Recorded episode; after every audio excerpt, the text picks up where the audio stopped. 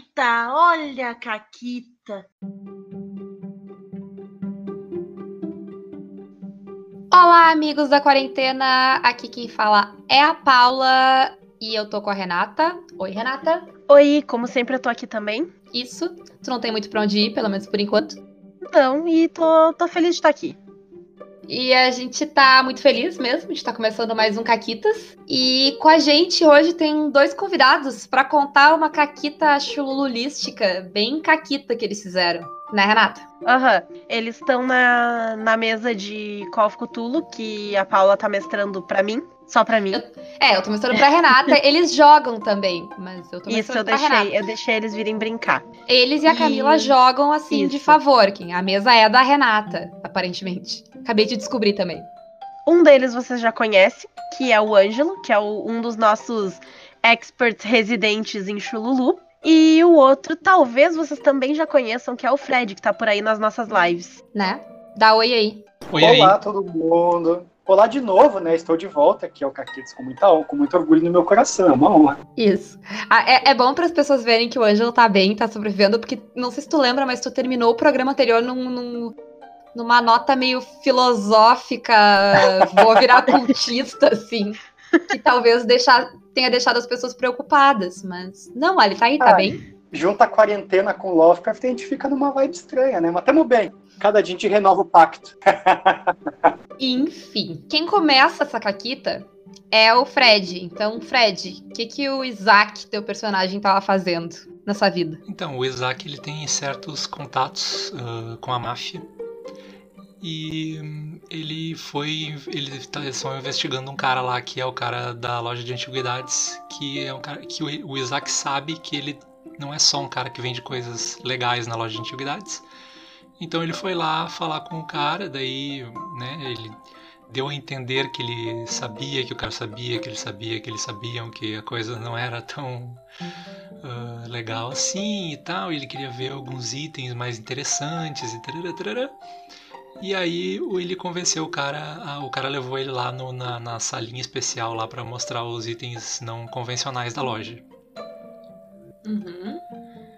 E aí nisso, enquanto tava, ele tava ali me mostrando algumas coisas e tal, deu um barulho lá na frente, alguém chamou lá na frente.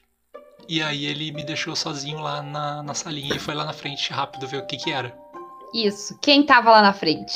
Um homem, um homem assim, ó, pelo qual eu tenho muito respeito e muito carinho, chamado Juan Menchaca, ou John Moreno, vai de com quem você tá falando, que ele começou para mim, eu pensei, não, vou fazer um cara mais mais uh, intelectual, interessado em, em, né, o mundo das ciências e da escrita, da poesia. E no fim eu percebi que era muito mais divertido, tipo assim, não, eu vou fazer ele virar um cultista loucaço e ele vai invocar Cthulhu no final dessa, dessa campanha. A linha entre essas duas coisas é uma linha muito tênue, né?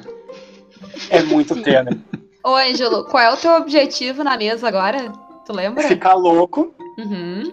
E, e, olha, virar cultista e chamar os bichos tudo pra, pra aparecer.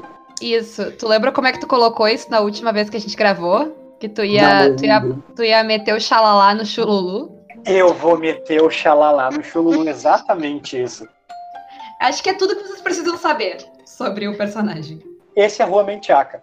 E a gente, eu, eu fui na, na loja ali de, de, de antiguidades porque a gente tinha pistas de que esse homem ele tinha eram documentos relativos aos witch trials, né? Uhum. E eu queria acesso a, a alguns desses papéis para catar segredos e fórmulas e, e coisas obscuras. Pra fazer merda. Queria, tu queria pra fazer, exato. Pra fazer merda. Fazer Existe merda plot, não. Queria fazer caquita. Caquita. Exato. Existe o plot, que é o que o pessoal tem que desvendar e resolver, e eu só quero o caos no meio. Eu tenho a minha própria side quest do caos, entendeu? E uhum. eu falei, vou, vou pegar os papéis com o cara e comecei a tentar, a tentar meter o xalala e ele não estava caindo. Daí eu resolvi usar o meu conhecimento de oculto, que é, é bem alto. Acho que é, eu tenho 80, 84 no jogo. Então eu fiquei tipo, tá suave, tá seguro. Vou conseguir. Uhum. Meti o xalala oculto, rolei o dado, falhei. Daí eu pensei, é, não tá fácil. E a Paula, a mestre, falou, tá, tu pode tentar forçar, né? Uhum. E eu falei, vou forçar. Poxa, como não? Vai dar certo. Não tem como tem rolar tão mal duas vezes. É. Né? Famosas últimas palavras. Isso, A gente decidiu que não, beleza. Eu vou enfiar algumas palavras dos mitos no meio, chulululu e tal, e ele vai, vai cair, né? Porque essa altura o teu personagem já tem alguns pontos de Cthulhu's mitos. Não o suficiente pra rolar, mas o suficiente pra fazer aquele, aquele xalalá mesmo, de colocar uma palavra aqui, uma palavra lá. Exato, ele deveria conseguir enganar. Fui lá, rolei o dado com confiança e o dado me deixou na mão de novo. Então, a- a- a- a- basicamente, ele falou: ah, não, ele, ele fingiu que caiu e me convidou para ir na. Vem aqui na minha salinha pra gente conversar em particular. E eu entrei no dilema. Eu, Ângelo, sabia que eu tava mal e ia provavelmente morrer. Mas o Juan Menchaca acreditava que ele tinha metido o xalala. Então, no extremo do roleplay, eu topei. E vida que segue, não, vamos conversar na sua salinha. Pode trancar E- a porta aí à vontade. Enquanto o Roman Chaka tava na salinha falando com o, o dono do antiquário, o que que o. Como é que é o teu personagem? O, o Isaac. O que que o Isaac tava Então, fazendo? Niki Juan chega com todo o seu caos. O Isaac aproveitou a situação e aí ele viu que tinha um alçapão dentro da salinha das coisas não convencionais, tinha um alçapão. E aí, o que, que tu faz quando tu vê um alçapão? Tu abre e entra, né? Ainda mais em Chululu. Claro. é uma ótima Parece ideia. uma ótima ideia. Isso. E aí, claro que Ah, eu, eu acho importante, que ninguém mencionou ainda, que, que o cara tinha um cheiro esquisito e um comportamento esquisito também. Todo esse tempo. Ah, ele era velho, né? Cheiro de é, velho. cheiro de velho de antiquário. É um cheiro normal, na real. Aham. Bom, ah, aí eu abri o alçapão, entrei no alçapão e aí era claramente, claro que era um negócio bizarro, era um corredor eh, extenso com ossos nas paredes e eu fui avançando com uma tocha, virou quase D&D.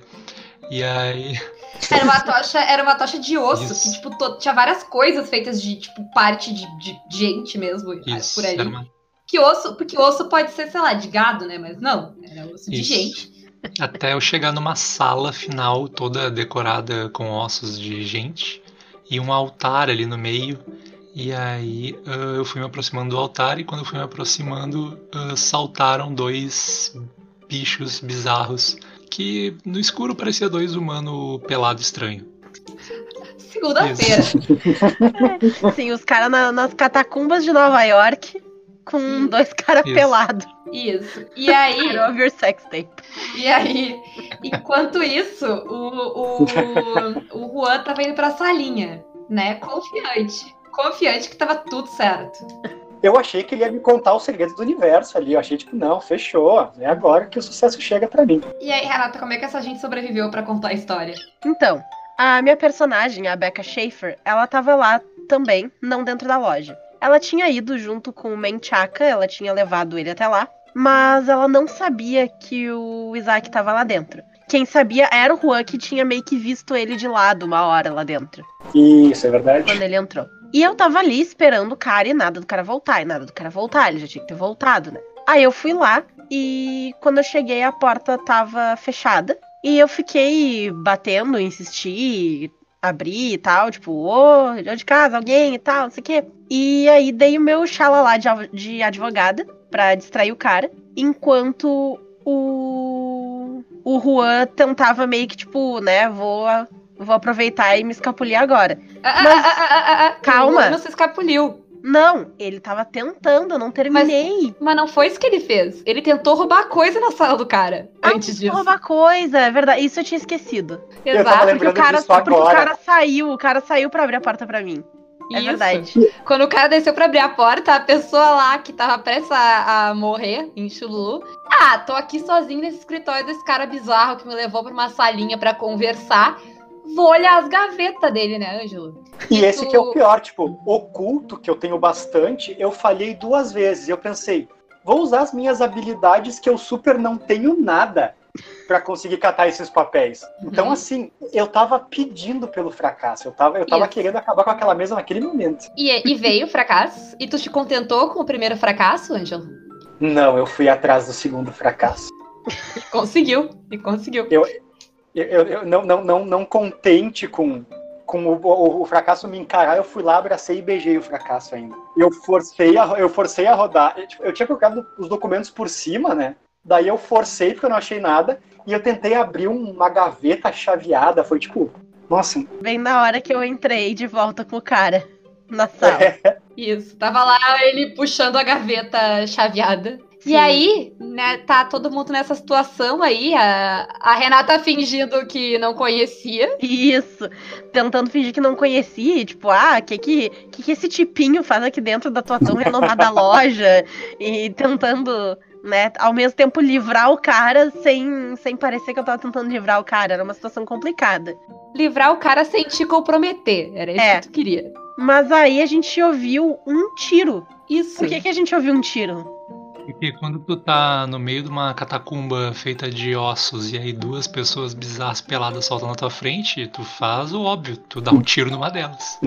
Isso. Tu é particularmente bom em dar tiro, Fred? Sim.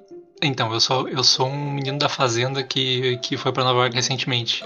Então eu sou muito bom em dar tiros com espingardas, mas fica ruim andar de espingarda no meio de Nova York.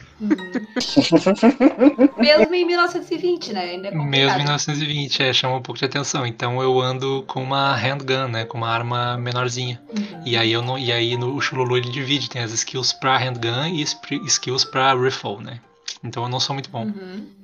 Mas né, o tiro saiu. Se acertou ou não acertou, aí o problema é do Fred. Não acertou, eu acho, no fim. Na verdade acertou. Uhum, acertou e É, foi um risco, mas o problema acertou. é que acertou e não aconteceu nada. O cara continuou vindo pra cima de mim depois de eu ter dado um tiro nele.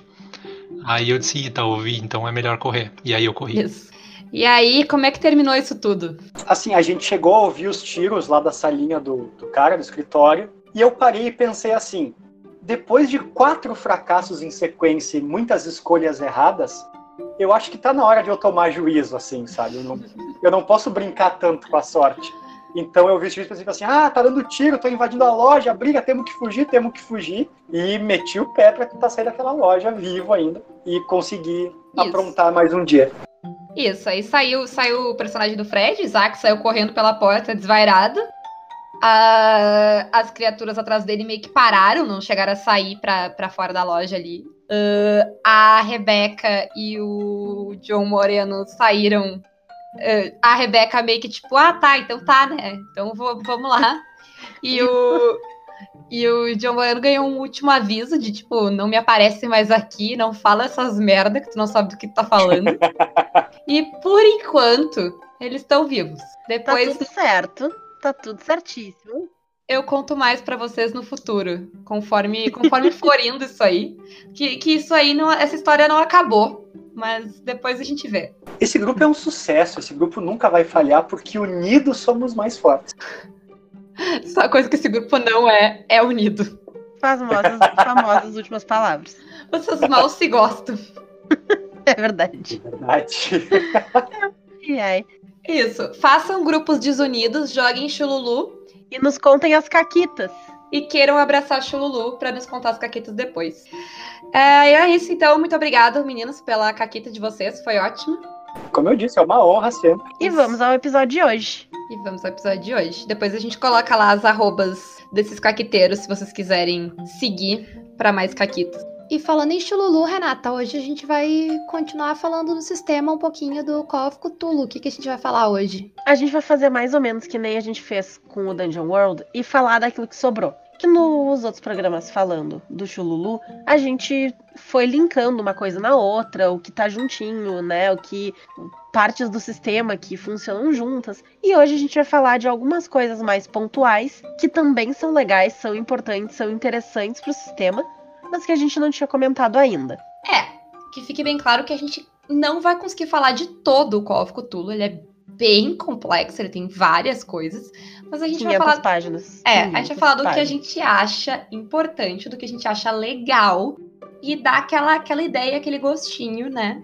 Pra quem ah, gostou, correr atrás, ir lá, baixar. Tem, tem o PDF de graça, pode comprar o PDF. Sejam felizes, me deem comissão. E é isso. Ah, vamos começar então falando, né, voltando ao bem básico do sistema, que são as rolagens de D100. A gente já mencionou no programa anterior, né, que ele funciona com rolagem de D100, tu tem a tua habilidade lá que vai meio que de 0 a 100, tem a dificuldade extrema, que tu tem que tirar lá o quinto da tua, do teu número da habilidade, tem a difícil, que é metade, e tem a normal, que tu tem que tirar só o teu número lá, o teu número de 0 a 100 que tu rolou ou distribuiu teus pontos. Mas, tu pode estar fazendo esse teste ah, numa situação lá, sei lá, tu quer pular um negócio, e aí o mestre vai dizer né, de acordo com as circunstâncias, qual a dificuldade do teste, mas tu pode estar tá rolando um teste oposto a alguém, uh, como o Ângelo sugeriu ali, fazer o xalalá no chululu, né? Então, uh, um teste oposto, ele vai depender da habilidade oposta daquela. Então, eu não vou me lembrar agora, porque eu não tô com o livro aberto e não vou abrir. Mas tem tudo lá, né? Como é, como a Renata disse, são 500 páginas, eu não vou abrir agora. mas eu imagino que, por exemplo, para passar o xalala, tu vai ter que usar Charm ou Persuade. E para resistir, deve ser alguma coisa de uh, Psychology, eu imagino, para te uh, tentar resistir, né, a cair lá no xalala do personagem do Ângelo. E o que acontece? Dependendo de qual número o personagem tem nessa skill oposta, vai ser a dificuldade do teste. Então, se a skill dele tiver um, um, número de 90% ali, quer dizer que ele é muito bom naquilo. Então é muito difícil de enganar. Chululu, né? No caso. E aí, tu vai ter que tirar uh, o, o, quinto do teu número, que é um teste difícil, uh, que é um teste extremo, desculpa. Agora, talvez a pessoa ela não é tão boa assim, mas ela é acima da média, ela tem mais que 50%. Aí é um teste difícil, porque não é, não é um qualquer um ali, né? A pessoa tem alguma uh, habilidade que, que se sobressai à média. Mas, se a pessoa tem menos de 50% na skill oposta, quer dizer que é uma pessoa facilmente enganável. Sim. Sabe? Então é um teste normal. Além disso, Renata, tem uh, os testes de vantagem. Sim. Então, como é que funciona a vantagem no Call of Cthulhu? Como a gente comentou, tu rola a D100. D100 tem a dezena e a unidade. A dezena é o que tu vai rolar a mais. Então, se tu tem vantagem, tu vai rolar dois, três ou quatro dezenas, sei lá, depende de quão boa é a tua vantagem ou quão ruim é a tua desvantagem. E tu vai pegar o dado que se encaixar melhor. Então, se tu tem vantagem, tu vai pegar a dezena mais baixa, porque lembrando que o sucesso de call, quanto mais baixo o teu número, melhor o teu sucesso. E quando tu tiver desvantagem, tu vai pegar a dezena mais alta. Isso. E como a Renata falou, tu pode ter mais de uma, de uma vantagem ou mais de uma desvantagem, dependendo de quantos atenuantes tiverem para as tuas circunstâncias. Mas a ideia, isso é bem importante, é o mestre não abusar dessa mecânica. Ela tem algumas aplicações bem específicas e ela pode ser usada quando for necessário. Por exemplo, os jogadores entrarem em conflito entre si e alguém tem alguma coisa que deixa ele numa posição melhor.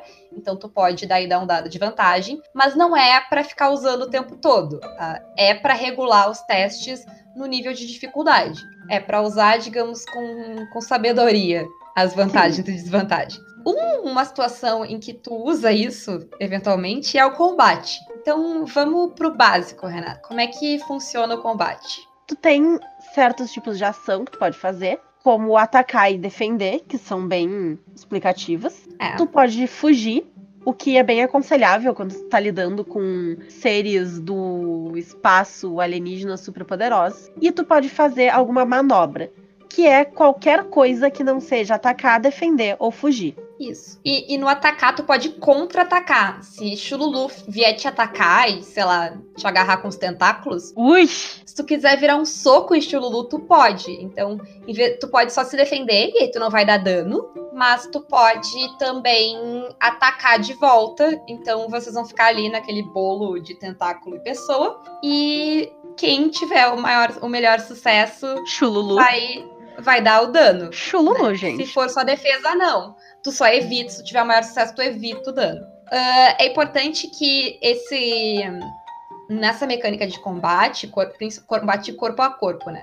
Nessa mecânica de combate corpo a corpo, os dois personagens fazem o teste e quem ganha é quem tiver o melhor sucesso. Ou seja, se eu estiver rolando contra Chululu e Chululu conseguir um sucesso na metade do número e eu conseguir um sucesso no quinto, eu ganho de Chululu.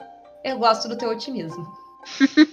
e nesse esquema do combate, uma coisa que eu acho legal é que várias coisas que tu coloca narrativamente na história vão fazer diferença. Então, se tu quiser pegar uma arma improvisada e atacar a pessoa, faz diferença. Se tu quiser fazer uma manobra de, tipo, segurar a pessoa, imobilizá-la no chão, sei lá o que tu vai fazer, subir num negócio, fazer um malabarismo, tudo faz diferença mecânica, né? Então, armas vão aumentar o dano, as manobras vão aumentar a tua chance de fuga, ou talvez a chance dos teus companheiros de fuga, né? E outra coisa que é legal, que faz diferença, é se tu tá em menor número. Por exemplo, tu tá lá e tem vários zumbis te atacando, tá? Tu tá sozinho e tem três, quatro zumbis te atacando. O primeiro te ataca e tu consegue contra-atacar de volta. Tranquilo. Quando o segundo te, te ataca, fica mais complicado te atacar de volta. Então isso vai dando vantagem e desvantagem para a situação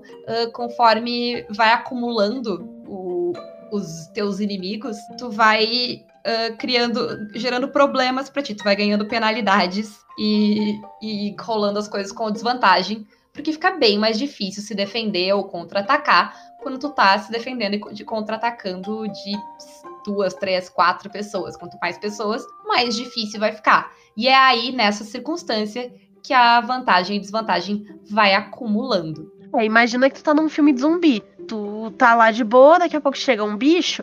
Ah, tu meio que segura um bicho, né? Mas se vem dois, três, quatro, quero ver tu conseguir segurar todos eles para nenhum dar aquela mordidinha, né? E aí a habilidade que tu rola tem a ver com o que tu vai fazer, né? Porque tem vários tipos de briga, tem dodge para desviar. Aí depende do que que tu vai fazer na história. Por isso que a gente brinca que tem muito trabalho para o mestre de saber todas as regrinhas, mas para o jogador é pouco, porque como jogador tu tem que dizer que eu vou pegar essa garrafa, quebrar e enfiar a garrafa quebrada no chululu. E aí tá. Rola aí, é. Rola a tua, tua luta. É, é. Rola, a tua, rola a tua luta aí. Vê o que vai dar. Seja feliz. Né? É bem simples. Mas aí, em, por outro lado, se tu for dar um tiro de arma de fogo, já é outra história, né, Renata? Sim, porque assim, Chululu não é Matrix. Então, viu só, eu fiz uma referência de filme que eu nem vi. Impressionante. Então, não, não se desvia de bala em Chululu. O máximo que tu pode fazer é tentar te jogar atrás de um negócio, tentar conseguir cobertura, mas não tem essa de tipo, ah não, vou vou aqui fazer os bracinhos de surfista e me inclinar para trás. Não, peraí. Exato. Então, se a pessoa te dá o tiro, tu faz uma rolagem de, de dodge para conseguir cobertura, né? E tem que ter circunstâncias. Se estiver em campo aberto, por exemplo, não tem o que fazer, né? Tem que ter alguma coisa para te esconder atrás, tu pode tentar se jogar no chão. Aí vai depender das circunstâncias que tu tá, né? E, e se dá para fazer alguma coisa, mas é, é tudo que tu consegue fazer. E tu conseguindo sucesso nessa rolagem de dodge, tu fica parcialmente coberto e dá uma penalidade pro tiro, né? Porque o tiro, a, o nível de dificuldade do tiro tem a ver com a distância que é com o alcance da arma. Qualquer outra coisa que influencie no tiro é vantagem e desvantagem. É, e o tiro, ele tem uns esquemas também. Tu pode usar uma arma de fogo para atacar mais rápido. Porque, né, um tiro é muito rápido de se dar. Ou tu pode não atacar tão rápido assim, parar e mirar o teu tiro. E aí tu recebe bônus para acertar, mas tu não é tão rápido assim. É. Uh, também tem a questão de, sei lá, se tu atira na queima-roupa faz diferença, é mais difícil de tu se esconder, né? A queima-roupa. E mais fácil de acertar, então tu ganha bônus para acertar. E é importante que, não importa a circunstância que tu esteja, se alguém vai atirar em ti, tu sempre pode tentar se atirar no chão. Tu sempre pode tentar gastar tua próxima ação para se atirar no chão e se esconder e de alguma maneira tentar te proteger com o que der no desespero. Porque, né, é um tiro de arma de fogo, é um desespero. Sim. Também faz diferença se tu tá correndo, então, tipo, qualquer coisa narrativa que tu for colocar na história, qualquer ação que o teu personagem tiver, vai ter diferença. Dá para tirar no pneu, dá para correr do tiro, faz diferença atirar correndo, atirar parado. É bem legal isso. Tipo, é chatinho de ver todas as coisas assim, mas depois que tu vê é bem legal porque estimula o teu jogador a pensar a ação dele e retribui, né? Porque sei lá, Sim. se tu vai sair, ah, eu vou sair correndo, me jogar no chão e não vai fazer diferença, tu não vai fazer, tu vai só aceitar o tiro. Ninguém, ninguém nunca fez nada para desviar de um tiro de crossbow no D&D, porque não faz diferença vai tomar. Se, se o tiro acertou, acertou, né? Sim. Não, não importa a narrativa que tu faça ali, ela não vai te dar nenhum tipo de bônus aqui, ela te é. dá. Ela, ela te incentiva bastante. Então tem várias coisas. É mais fácil, é mais fácil acertar chululu, por exemplo, porque é enorme. Né? tem que estar tá muito cego. É. E tem um negócio maneiro que é. ah, tá todo mundo ali embolado, Renata, brigando no soco com o Chululu. Sei lá eu por quê, tá? Uhum. E alguém tá afastado atirando. Não sei porque na minha mente parece a tua personagem. parece algo que ela faria. Tá? É, talvez. Né? Que ela não sabe atirar ia- ainda muito bem, porque ela É. tá fazendo aula, tá aprendendo. Mas eu não ia querer me embolar nos tentáculos de Chululu, isso é a realidade. É, Não por isso é- que tu tá longe com a arma atirando É, né, não- à distância. Tentáculo não é muito a minha praia. Então, aí tu tá lá longe, então, não tá embolada com o Chululu e resolveu dar um tiro. Só que tem muita gente ali, tem tentáculo pra todo lado, tem teus companheiros, né? Teus, teus Tem, não, tá né? todo mundo ali. Tem- Aqueles tem conhecidos. É, conhecido, conhecido, que estão por ali. Que tu dá o tiro. Primeiro que tem penalidade, porque o teu alvo não tá claro. Tá, tá uma suruba aquilo ali, sei lá o que tá acontecendo. Uhum. É, já. Been there. É, então. E aí, vamos supor, Renata, que dá uma falha, dá uma falha crítica.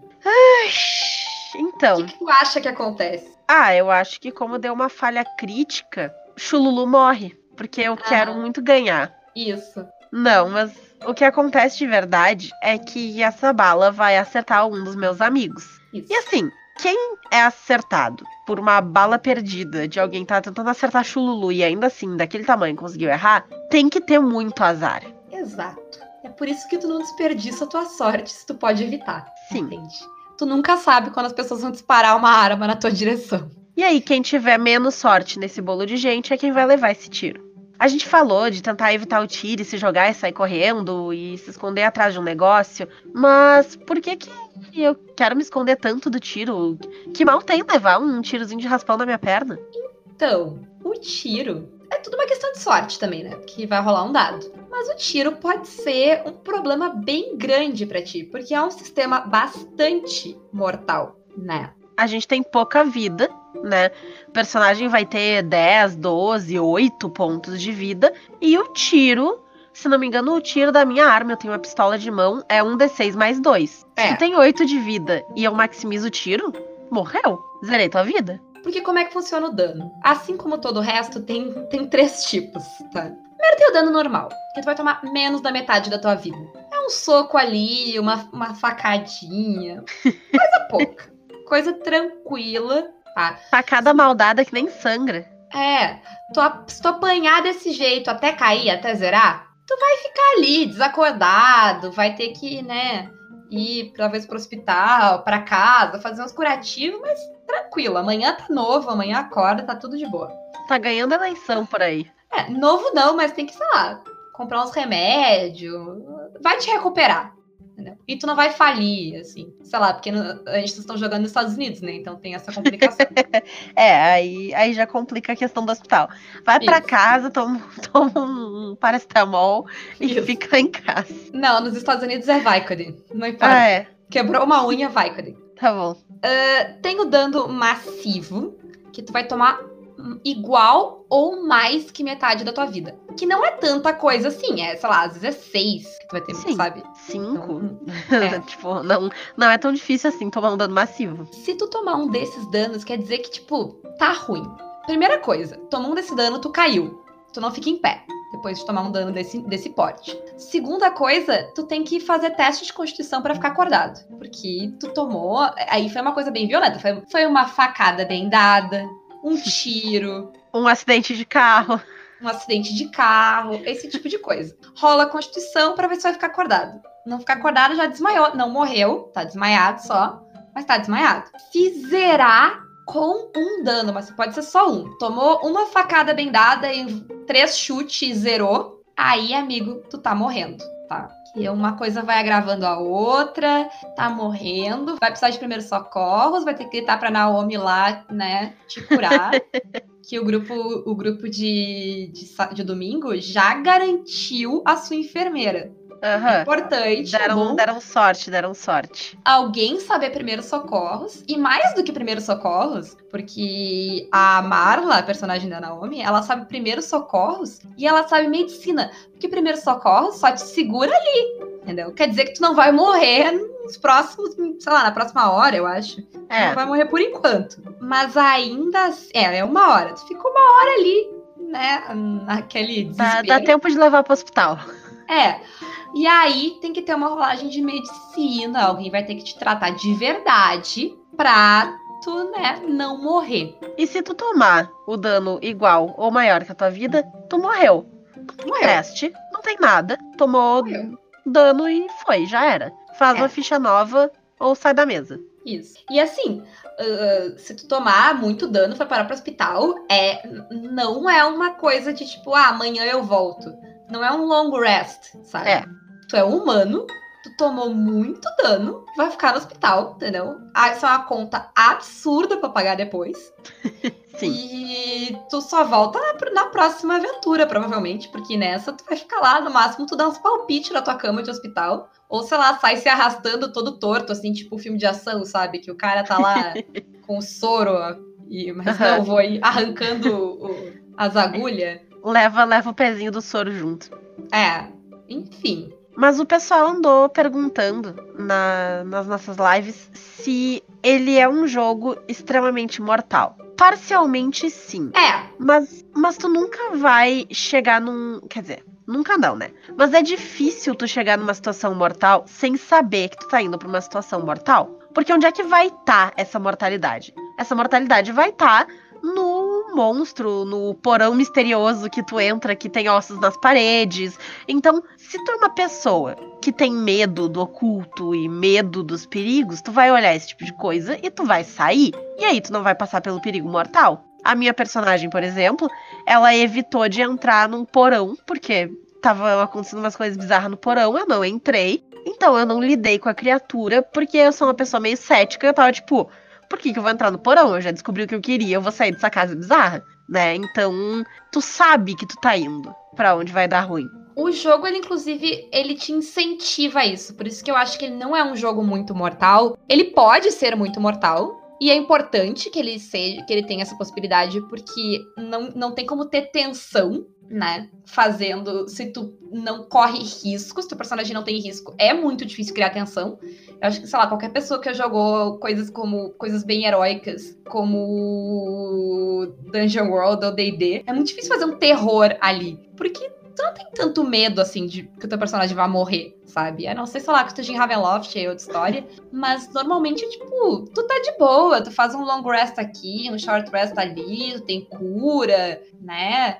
Tu tá muito tranquilo. Aqui não, tu é humano. Então, sim, tu tem limitações e limitações bem claras. Mas, eu não acho que ele é um sistema extremamente mortal no sentido de que o personagem é descartável, porque é uma escolha, né? dificilmente tu vai. Inclusive, o jogo te incentiva, como, como keeper, como mestre, a dizer pro teu jogador. Tipo, na caquita ali inicial, uh, tanto do que o Fred e o Ângelo contaram, eles sabiam que tal, sabe? Aquela coisa, sempre que tu vai forçar a rolagem, tu tá assumindo um risco. E tu tem que saber o risco que tu tá assumindo. Se é um risco que talvez vai te matar, como jogar um carro em cima de uma árvore em velocidade, tu tem que saber que vai ser um dano que talvez vai te matar. Tu vai usar o metagame ali, o mestre tem que meio que te avisar, tipo, olha, tu pode fazer, mas se falhar, é ruim. E sei lá, eu vou rolar 2d10, é fácil tirar 10 em 2d10. É, isso é importante, porque às vezes a pessoa não tá acostumada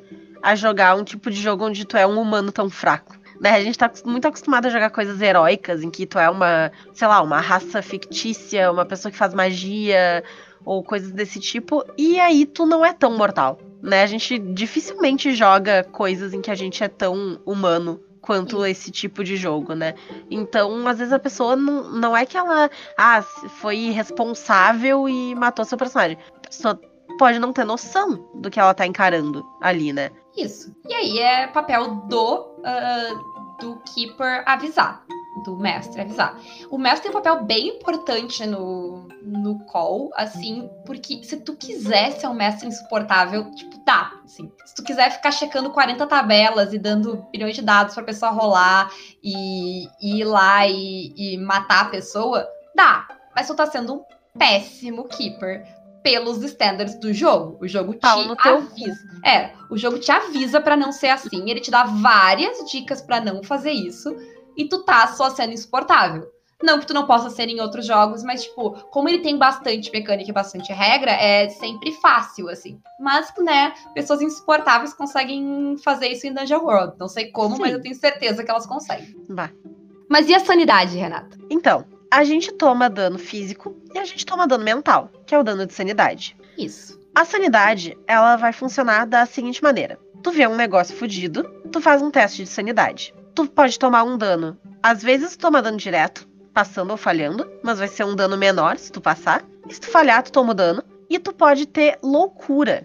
Então, o que, que acontece quando tu falha? Tá? Depende muito da quantidade de dano que tu vai tomar. Então, se tu tomar a 5 ou mais de dano de sanidade numa vez só, numa coisa que tu viu, tu vai. Tu não vai ficar bem pelas próximas horas, digamos assim. Então tu vai pra loucura. Tu vai pra loucura rapidinha ali, temporária, bem tranquilo. Então, como é que funciona? Primeiro, tu falhou o teste, tomou mais que 5. Aí, tu faz um teste de inteligência. E qual era esse teste de inteligência, Renata? A gente já comentou, acho que no programa anterior, mas eu gosto muito dessa mecânica, vou falar de novo. A gente faz teste de inteligência. Se tu passar, quer dizer que tu entendeu a coisa bizarra que tu viu. E aí que tu te fode. Isso. Porque a ignorância é uma benção, né? E tu não foi abençoado. Tu viu aquilo ali, tu entendeu e tu viu as consequências daquilo ali.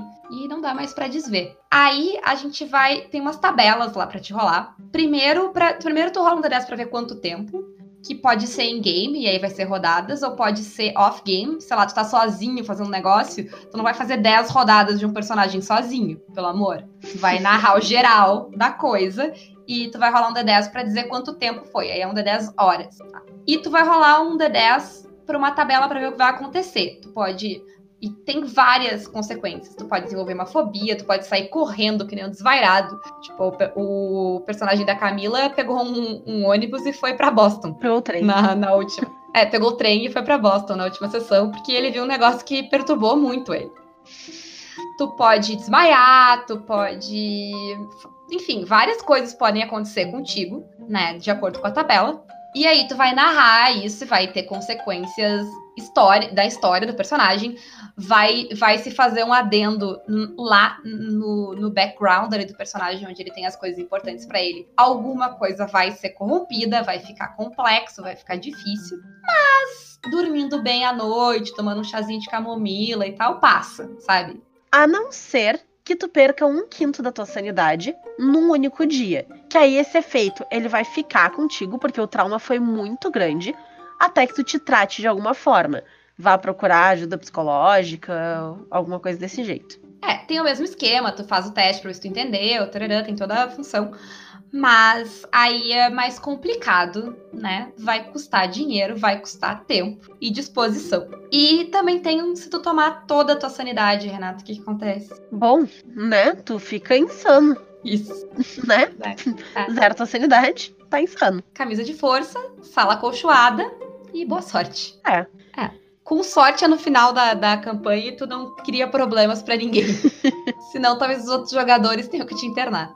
É, É. difícil. A Paula comentou que os efeitos, esses, eles vêm em tabelas. Existem várias tabelas no livro pra te ajudar com várias coisas. Então, ah, não tenho ideia pro meu background e coisa. Ele tem várias tabelas pra te ajudar a rolar e definir algumas coisas ou te inspirar e tal.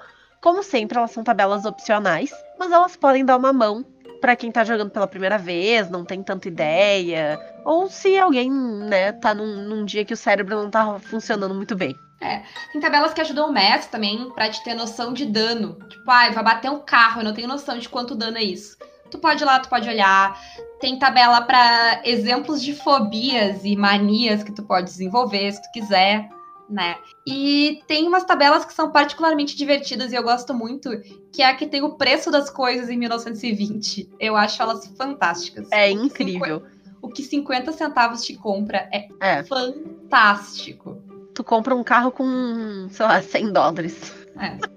Se bem que no Brasil também, né? 100 É. dólares tá 400 milhões de reais. É, mas assim, é bem legal quando tu vai montar o teu personagem, dar uma olhada lá nas coisas, tipo, de posses e tal. E é bem divertido. Inclusive, eu acabei de me dar conta que a gente não fez isso pra ficha da Naomi. Ops. Naomi, quando tu ouvir isso, uh, fala com a gente lá se tu quiser ver o que, que tu quer ter de, de, de bens, assim. É verdade. A gente não fez isso na tua ficha, então. Não. Então, enfim. Fala com a gente aí que a gente vai resolver. e eu acho que nesse momento, assim, a gente pode encerrar Isso aí. pedindo desculpa pra Naomi por ter esquecido do dinheiro dela. Mas o que importa é que a gente aí. lembrou agora. Isso. E, como ela é enfermeira, ela já começa com uma boa grana. Ela começa com 30, é o básico do, do credit rating dela. Hum, Então tá, é de 30 a 60, se não me engano. Então tá bem, tá bem. Tá de boa. Mas fica aí então o pedido de sempre de nos mandem as suas caquitas. A gente quer saber pra gente poder ler elas aqui no programa. Ou então vocês podem gravar um áudio, mandar pra nós, pra poder contar suas caquitas no Caquitas. E eu vou continuar desafiando vocês a apresentarem o Caquitas pra uma amiga, pelo menos. Pode apresentar pra um amigo também, mas o desafio é apresentar pra uma amiga. Inclusive, eu fico feliz se apresentar para um amigo, mas vamos lá, vamos aumentar a- as meninas por aqui, pra gente poder Isso. jogar com mais meninas também, né? E o outro desafio é apresentar essas meninas pra mim. É, fica aí, desafio Isso. dado. Isso. Tem toda a quarentena pra vocês ficarem lá de papo e verem o que, que vai dar, né? Isso, e aí, e aí não dá em nada no final, mas é isso aí. Ah, mas é, é bom porque não tem, a, não tem a pressão, assim, porque, sei lá, tem hum, alguns meses que só dá pra conversar, né? Então dá pra, dá pra se conhecer bem. Uhum. E a gente volta na, na sexta com um convidado que se convidou pra participar. Sugeriu a pauta. Quem E a será? gente amou e deixou claro. Ele, eu, inclusive, a partir, eu, dá, dá a chave aí, Renata. Quando vê, tá aqui. É verdade. Se quiser, tá entrando. E tem live no dia que esse programa vai sair, que pode ser antes ou depois desse programa sair, a gente não sabe, porque o futuro é misterioso. Uhum. A gente já jogou a live do, do Pug na terça, então quem quiser, corre lá no YouTube pra ver. Corre também pra ver a ficha da Naomi que a gente fez, ficou muito legal. A gente só esqueceu do dinheiro, mas a gente vai resolver. E tem mais uma live, né, Renata, que é bem importante, Tem mais uma live, que é qual?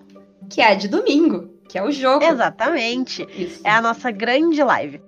Ao contrário da de Dungeon World, que a gente acabou dividindo, essa aí a gente vai fazer uma só pra mostrar o a história, né? Contar a história e jogar a história. Nem que eu tenha que matar todo mundo pra acabar isso aí. Que ela é uma one shot, ela é mais curtinha mesmo. E ela é uma aventura pronta pra Trail of Cthulhu, não pra Call. Mas a Isso. gente vai adaptar pra jogar ela no Call. Mas Isso. Paula, o que que é Trail of Cthulhu? Então, Trail of Cthulhu é outro sistema de Cthulhu. E se tu ficou curioso pra saber, ele é, um- ele é uma versão bem mais simples do Call. Então, talvez se tu é um jogador que não, não, jogou, não jogou muito ainda, achou o Call muito complicado, Trail pode ser uma opção. E como é que faz, Renata, se quiser saber mais sobre esse outro sistema? Quarta-feira da semana que vem, a gente vai estar falando sobre ele aqui. Isso. A gente vai dar uma. A gente não vai falar, explicar ele, mas a gente vai fazer o comparativo, falar do que a gente gosta mais, do que a gente gosta menos em cada um, né? Então, se tá curioso pra saber aí, vai lá e, né? Continua ouvindo, na verdade, não é pra parar de ouvir em nenhum momento. O que, que vocês estão pensando? É verdade. Né? E é isso aí. Isso tudo, claro, se a gente sobreviveu a essa semana de quatro lives na semana. Difícil, complicado. quatro lives e dois podcasts, É. né? Então nos mandem amor, nos mandem carinho pra gente ficar feliz e continuar fazendo. Ah, a gente E nos mandem caquitas. nos mandem caquitas também. E a gente tá muito feliz com caquitas, tá, gente? A gente tweetou, inclusive, isso agora há pouco, no dia que a gente tá gravando esse programa. Mas a gente Uhum. tá muito feliz, a gente ama muito toda a galera do RPG, que é muito querida, muito fofinha, muito simpática. E beijo pra vocês. Beijos, até a próxima.